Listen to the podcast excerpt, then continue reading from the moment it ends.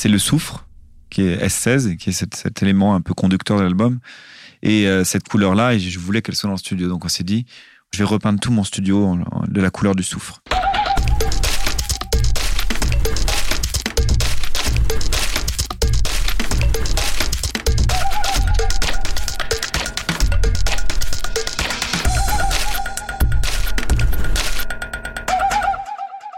Bienvenue dans Puzzle. Je suis Julien Bordier et vous écoutez Dans le décor. Une fois par mois, je pousse la porte d'un lieu cher à un artiste pour une visite en sa compagnie. Dans le décor, c'est donc une rencontre en forme d'exploration sonore pour redécouvrir le parcours d'une personnalité, sonder ses inspirations et faire l'état des lieux de ses projets. Les murs avaient des oreilles, maintenant, ils ont une voix. Cette semaine, Puzzle met de la couleur sur les murs de ses chroniques. Après le rose de lundi, mardi et mercredi, pour soutenir en ce mois d'octobre la campagne de lutte contre le cancer du sein organisée par l'association Ruban Rose, j'ajoute aujourd'hui une couche de jaune pâle. Direction le 10e arrondissement de Paris, où j'ai rendez-vous dans l'antre de Johan Lemoine, plus connu sous le nom de Woodkid. Dans S16, c'est son titre, référence au symbole chimique du soufre, le déchaînement titanesque des machines côtoie la vulnérabilité des émotions humaines. Les questionnements intimes du jeune homme de 37 ans le conduisent à bâtir des symphonies de poche où se mêlent l'organique et le mécanique.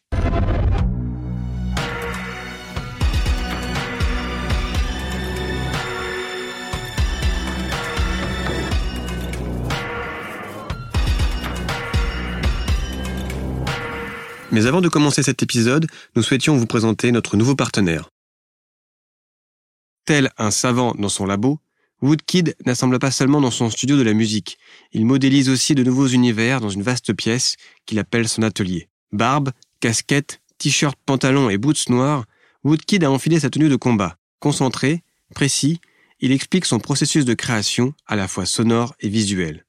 Précisons qu'on est bien content d'assister à son retour aux affaires musicales. En 2013, il avait annoncé dans un message posté sur Facebook vouloir faire du cinéma sa priorité et passer à autre chose. Quand j'ai fait cette annonce, je voulais simplement dire que j'étais fatigué et surtout que j'étais arrivé au bout euh, de The Golden Age, de mon premier album. J'étais arrivé au bout de ma tournée, j'étais arrivé au bout de ce que j'avais à dire autour de ces thèmes-là et que j'avais surtout besoin de me reposer, de passer à autre chose.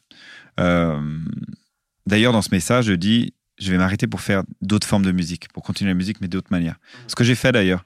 Je pensais pas que ça allait durer aussi longtemps, mais euh, j'avais surtout aussi envie d'essayer d'écrire un film et de le réaliser. Et puis je me suis rendu compte euh, avec le temps que j'étais pas, j'étais pas prêt. J'ai essayé plein de choses, puis je change d'avis tout le temps. À ce moment-là, je suis pas très bien dans mes baskets, donc en fait, j'arrive pas à stabiliser euh, un projet, une idée. Euh, j'arrive pas à me projeter en fait. Donc, je commence à refaire un tout petit peu de musique dans un format pop. Puis en même temps, je me dis souvent que je peux, je pourrais faire un film quand j'ai 60 ans. ce sera compliqué peut-être d'aller sauter dans tous les sens sur scène à cet âge-là. Donc peut-être que la priorité, elle est de refaire un album là. Cet album, c'est S16, un disque enregistré un peu partout dans le monde et conçu ici à Paris dans le studio de Woodkid.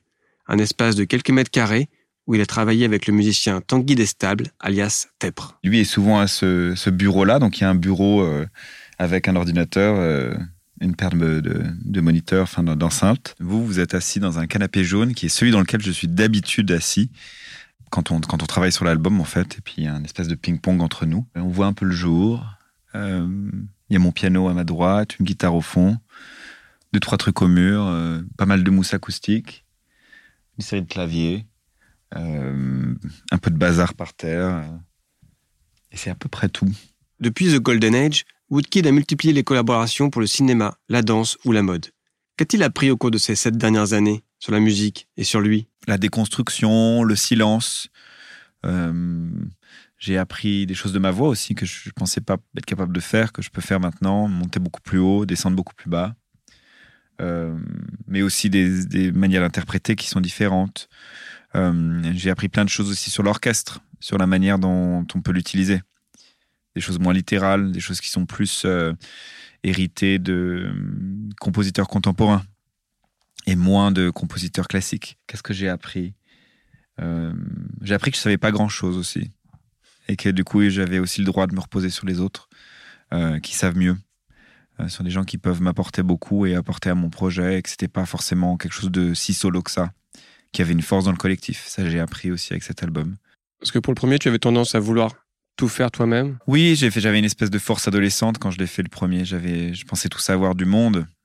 Euh, je regrette pas du tout une seule seconde ce, ce, premier album, mais je pourrais plus le faire de la même manière parce que je me suis rendu compte qu'en fait, je savais pas grand chose.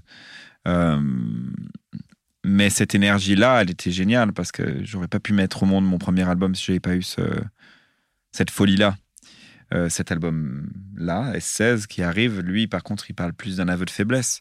Il est, c'est un album un peu plus, un peu plus honnête. Euh, mais euh, c'est un album un peu moins où je suis un peu moins tendre avec moi-même mais où la musique elle-même est un peu plus tendre ça c'est oui c'est un truc que j'ai découvert de moi qui est, qui est assez cool c'était de se dire euh, en fait il y a beaucoup de force à dire qu'on est un peu faible la force et la faiblesse, ce sont deux pôles qu'on ouais. retrouve souvent dans ta musique. Dans ta musique, il y a souvent une dichotomie ouais. entre les machines et l'humain, ouais. le dominant, le dominé. Mhm. Mm -hmm. On peut en trouver plein comme ça, je trouve. Tu es toujours comme ça en train de jouer entre deux, entre ces tensions-là, entre ces, polarités-là? Oui, parce qu'elles sont humaines et parce qu'entre ces, entre, dans ces tensions-là, il il y a toutes les couleurs intermédiaires qui font que le monde n'est pas binaire, contrairement à ce qu'on voudrait nous faire croire. Euh, moi, j'aime bien dire que j'aime travailler aux frontières parce que c'est aux frontières qu'il y a, y a l'arc-en-ciel, qu'il y a toutes les, il y a toutes les iridescences et toutes les couleurs intermédiaires. Euh, j'aime la frontière du son et de l'image parce qu'il y a plein de choses qui s'y passent. J'aime euh, les frontières du genre, j'aime, euh, j'aime les frontières du, J'aime les frontières musicales aussi euh, entre entre euh, les frontières de classe, c'est-à-dire entre ce qu'on va appeler musique populaire ou musique intellectuelle, qui sont pour moi des classifications très imaginaires. Pour moi, j'ai du mal à. Pour moi, j'aime bien me balader en fait. Tout ça est une balade, donc j'aime bien tracer les lignes entre ces mondes-là un truc entre l'ombre et la lumière aussi, entre le noir et le, lumineux. En fait, je crois que l'album, il est. L'album, il parle de tout ce qui est entre, entre je vais bien et je vais pas bien. Il y, a, il y a tout ce qui est entre les deux, en fait, qui est, qui est, intéressant pour moi. Silence the wildness. Your embrace clears the storm in my head. Why do I love you more when I'm wasted? I only welcome care when I'm wounded. Dans ton studio, il y a donc le piano et la guitare. Alors Ouais. la guitare, dans ta musique, il n'y a pas de guitare, enfin, Non. il n'y a pas de batterie, il n'y a Non. pas de basse, a pas la Ouais. structure euh, habituelle du rock. Et pourtant, il y a cette guitare acoustique, cette Martine. Ouais. Donc, elle sert à quoi cette guitare dans le studio? Alors pour être très honnête, c'est pas ma guitare, c'est celle de Tanguy euh, qui l'a amenée ici.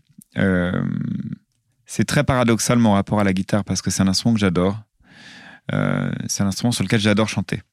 Mais c'est un instrument qui, dans ma musique, me procure une sensation de trop commune. Dans ma musique, j'ai toujours envie d'être dans, une- dans un inconfort.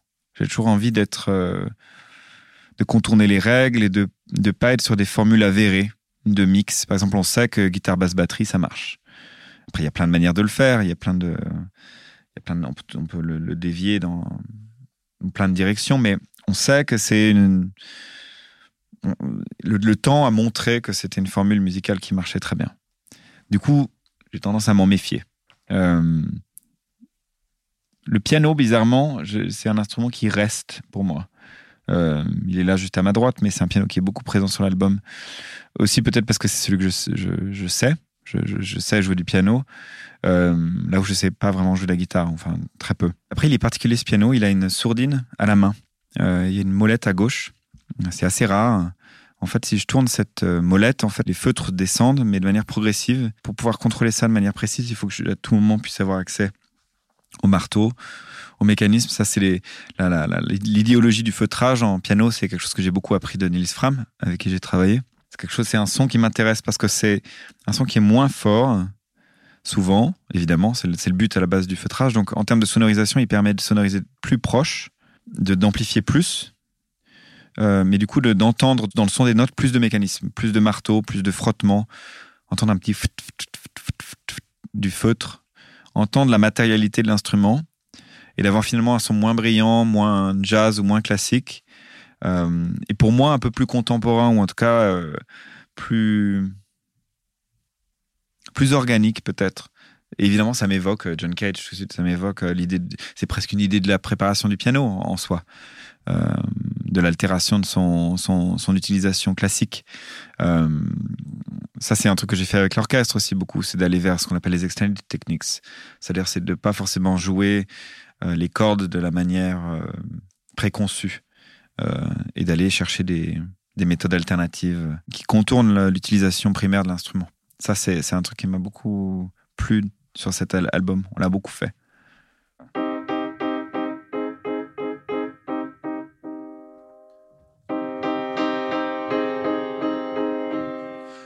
Donc là, ça c'est un son de piano assez, on va dire, classique. Et là, donc j'ai la petite molette. Ça, je peux la monter, la descendre. Et en fait, d'un coup, évidemment, là, mon piano, il est feutré. Sauf que de l'enregistrer à ces distances, je vais pas avoir assez de volume, donc je vais me rapprocher.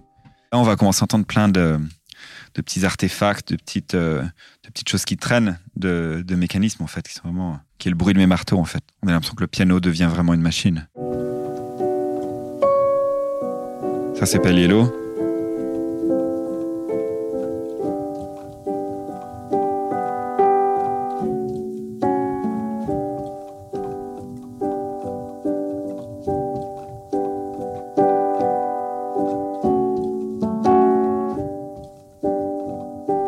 Fait, tous, les, tous ces sons périphériques, tous ces accidents, ils m'intéressent.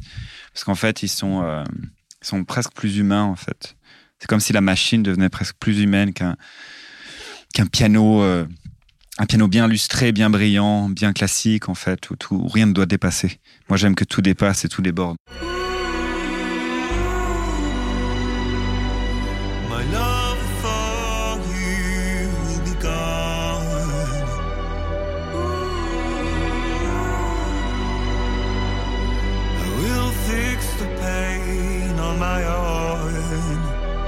Plus que jamais, pour ce nouvel album, Woodkid s'est fait chasseur de sons.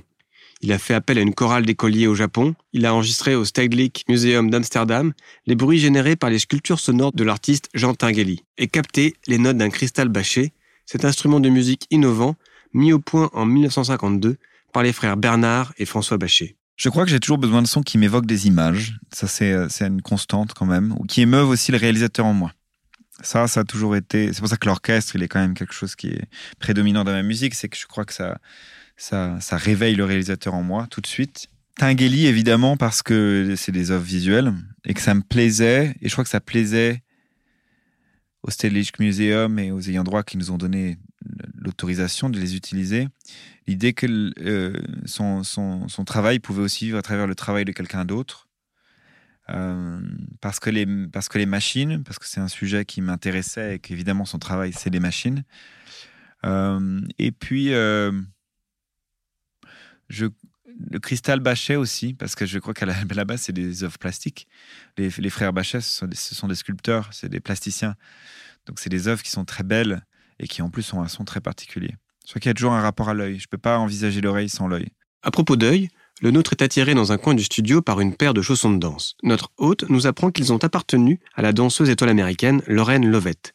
C'est son ami JR qui les a encadrés, en souvenir du ballet Les Bosquets, que celui-ci a créé en collaboration avec le New York City Ballet sur une musique originale de Woodkid. Juste à gauche, un peu plus bas, un autre cadre attire notre attention. Ce sont des disques de platine de Katy Perry, offerts par la pop star au réalisateur en remerciement de son aide sur l'album Teenage Dream. Ces dernières années, le touche-à-tout a multiplié les collaborations. Il a notamment écrit la musique des défilés des collections Louis Vuitton, dessinées par Nicolas Guéquière, et signé la BO du film Deserto de Jonas Quaron, qu'ont révélé chez lui ses différentes rencontres professionnelles? Plein de choses. Euh, euh Deserto, une certaine forme de, de noirceur dans ma musique que je pouvais explorer, la, jouissance qui pouvait avoir exprimé des sons assez noirs, assez primaires, assez euh, organiques, assez graves ça, c'était assez chouette. Nicolas, euh, la, collaboration chez Vuitton, c'est beaucoup, beaucoup de liberté, donc euh, beaucoup d'exploration. Et puis, je me suis surtout laissé complètement entraîner dans sa folie créative. Donc, euh, je suis complètement sorti de ma zone de confort et j'ai découvert des extensions de ma musique, en fait, que j'aurais jamais découvert seul en studio autour de mon propre album. Donc ça, je suis extrêmement, je suis extrêmement heureux en fait de cette collaboration. Il y a beaucoup de choses que j'ai trouvées avec Nicolas euh, avec cette collaboration que j'ai remis dans mon album. Comme par exemple les cœurs japonais. Ça, c'est quelque chose que j'ai trouvé avec Nicolas. Autour d'une collaboration sur une collection où lui avait amené des vêtements inspirés par, le kimono, par l'idée de l'art martial, certains éléments de coupe. Euh, et de manière assez basique, en fait, j'ai paraphrasé son travail parce qu'il est suffisamment son travail est suffisamment étrange dans les, dans les associations qu'en fait, je peux me permettre en tant que musicien de paraphraser ce qu'il fait. Le résultat, il sera forcément singulier aussi parce que sa mode est singulière. Qu'est-ce que tu veux dire par paraphraser? C'est-à-dire par exemple, typiquement, il va arriver avec une silhouette, il va me dire ça, c'est une fille qui est euh, une espèce de figure un peu 70s, de occulte. Il y a une espèce d'idée un peu presque de secte, de mantra. Je fais ah, très bien, ok. 70, donc on va aller chercher. Euh, voilà un certain minimalisme des années 70, euh, un peu occulte, euh, musical, avec, avec des répétitions de mantras. Il va me dire, mais en même temps, voilà, elle porte un peu un kimono. Je fais, ok, kimono, kimono, kimono. Ah tiens, des haka de, karaté. On va aller chercher euh, une chorale japonaise qui va me chanter des haka de karaté. il va me dire, oui, mais c'est aussi un tout petit peu de la science-fiction. Regarde, c'est un peu Westworld, c'est un peu Stargate. Je fais, ah tiens, ok, d'accord. Donc, un espèce de de trucs mi-Hans Zimmer, mi-John Williams, mi que je vais transposer dans dans une gamme byzantine par exemple musicale. Euh, et puis je vais mélanger tout ça, je vais faire une espèce de cocktail fou, déconstruit, reconstruit, euh, et puis ça va donner ce que ça donne, ce qui est quand même une collaboration assez folle. On a sorti un, disque hein, qui est disponible en vinyle mais aussi sur Spotify, où j'ai regroupé toutes ces explorations musicales. il y a des trucs assez débiles, hein. on est quand même allé loin dans la déconstruction et ça j'ai réinjecté dans l'album.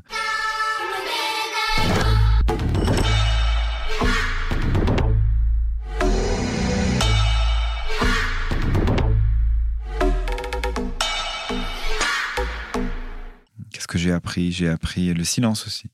Il y a des moments aussi, euh, sur des, pièces de 12-16 minutes, il fallait aussi des moments euh, d'ouverture et de simplicité, de minimalisme. Ça, je l'ai ramené aussi dans l'album. Ce qu'il n'y avait pas vraiment euh, sur mon premier disque. Golden Age, c'est un peu la grosse tartinade quand même. Hein. C'est, il y en a tout le temps, tout le temps, tout le temps, et puis il y a peu de ruptures. Il y a beaucoup de ruptures sur cet album.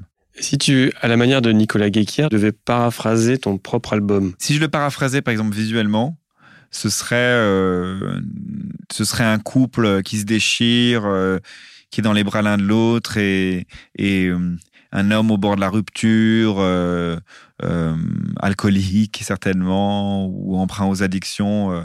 Si je devais le paraphraser, ce serait ça. Mais là, ça marche pas pour moi. Si je le paraphrase en tant que réalisateur, j'arrive, euh, euh, mais je fais pas vraiment mon job. Euh, mon travail de réalisateur là-dessus, il était plutôt d'y amener un, autre degré de lecture, qui était ce degré fractal supérieur des grandes forces du monde. Comment arriver à avoir à la fois l'oreille et en même temps penser aussi à l'œil? Est-ce que les deux choses vont de pair ou au contraire c'est deux temps différents? Non, ça peut être deux temps différents, mais globalement c'est tout le temps un peu ensemble. Disons que quand je, quand je fais cet album, je me baigne dans cet univers industriel, dans ces images-là. Je visite des endroits, j'ai des moodboards au mur dans, dans l'atelier à côté. Euh, y a, je suis derrière mes ordinateurs, je fais des petits tests 3D en même temps. Je cherche des. Tiens, cette image avec ce son, ça raconte ça, ça me dérange, ça me, ça m'attire, ça, ça crée cette émotion-là. Euh, donc c'est toujours un peu là. Hein. C'est dans les champs lexicaux, c'est dans c'est dans les références, c'est dans la couleur de ce studio-là. L'œil, il est toujours, euh, il est toujours là. Le, le pale yellow, c'est vraiment ce, cette couleur-là? C'est le soufre, qui est S16, qui est cet, élément un peu conducteur de l'album. Et euh, cette couleur-là, je voulais qu'elle soit dans le studio. Donc on s'est dit, je vais, peindre, je vais repeindre tout mon studio de la couleur du soufre.